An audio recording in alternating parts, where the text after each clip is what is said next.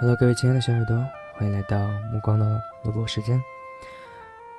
谨以此文献给那个他。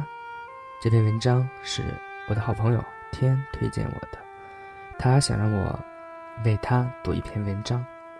文章题目是《永久的谢幕》。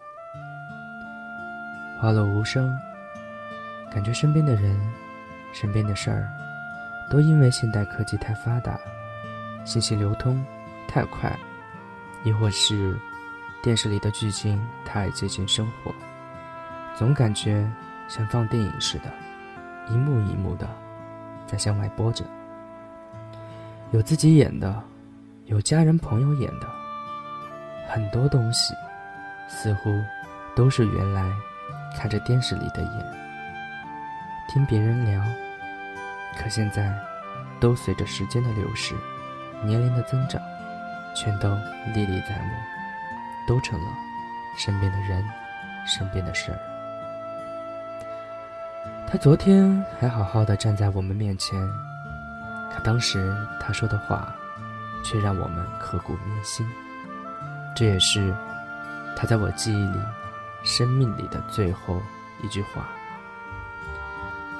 我要离开你们了，我没那个福，我每天晚上。”不能躺下，一躺下就断气，直到天亮才能好些。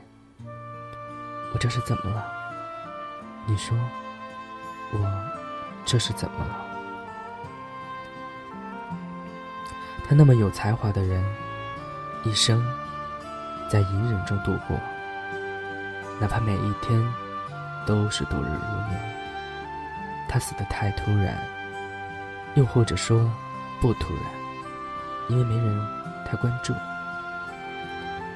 他的一生，就是白云飘兮，轻若许，生如梦兮，淡如云。恋恋红尘终不悔，往事一去了无痕。回首向来萧瑟处，也无风雨，也无晴。有生命的冲突，儿时的病故。对于他，我不是很了解。总之，他的一生，尽管曾经灿烂辉煌，因为他的象棋，但却痛苦多于快乐。甚至在我感觉，从来就没有过真正意义上的幸福，因为残疾，没能娶到自己心仪的对象。没有自己的儿女，不知我用悲剧人生形容是否太过夸张？可他的确是很可怜。一生的变化，头脑有超人一般的记忆，变得下半生疯疯癫癫、朦朦胧胧的生活。幸福第二天就要敲开他家的门，他就在前一天就闭眼谢幕了。现在想想。其实他是不愿意离开这些家人的，他是那么的不舍，但又那么的无助，心里的苦，一定在那个晚上，短短几句话道不全的。你怎么就这么急呀？年都不过就走了。如果一个人生来就是为了给大家演悲剧的角色，那么我们是该选择让他痛苦的。活在我们的眼前，还是选择放手，让他幸福离开？怎么选？我无语啊！这篇文章写了那个他的故事，我不知道到底什么事情发生在他的身上，但是我能从文字中感觉到一种深深的无奈，还有伤心。我相信，如果不是因为命运的折磨，他一定是一个很优秀的人。他一定能够乐观、积极的生活在这个世界上。我能感受到文中的无奈，我也没有办法去给予这个事情过多的评论。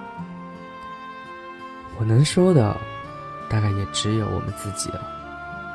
看完这篇文章。我不由深深的感受到了自己还有我身边的朋友们，都是多么的幸运，身体健全，心智也很正常。出生在九十年代，生活在二十一世纪，这是多么美好的时代，而我们又是多么的幸运。我们有什么理由不好好的活下去，不好好的去过自己的生活呢？如果说，当只有放弃自己的生命才是最终唯一的选择的时候，我真的能感觉得到，我们。是有多么多么的幸运，我亲爱的朋友们，珍惜我们现在有的生活，珍惜我们所拥有的一切，好好的，好好的过自己的生活，好好的，快快乐乐的追求自己的梦想。这篇文章读完之后，我有一丝丝的伤感。但是我不希望大家感到伤感，我希望大家能够从这个故事里边，能够从这篇文章里边，能够得到一种更加坚定的信心，一起在我们未来的生活之中，未来的人生道路上，努力的走下去。我想说，希望大家能跟我一起过好。自己这璀璨的生命，不要让自己的生命就这样流逝在我们的指掌之间。好了，各位亲爱的小耳朵，节目到这里就要结束了，谢谢大家的收听，也希望所有的人能够健健康康、快快乐乐、勇敢的走下去。祝大家晚安，好梦。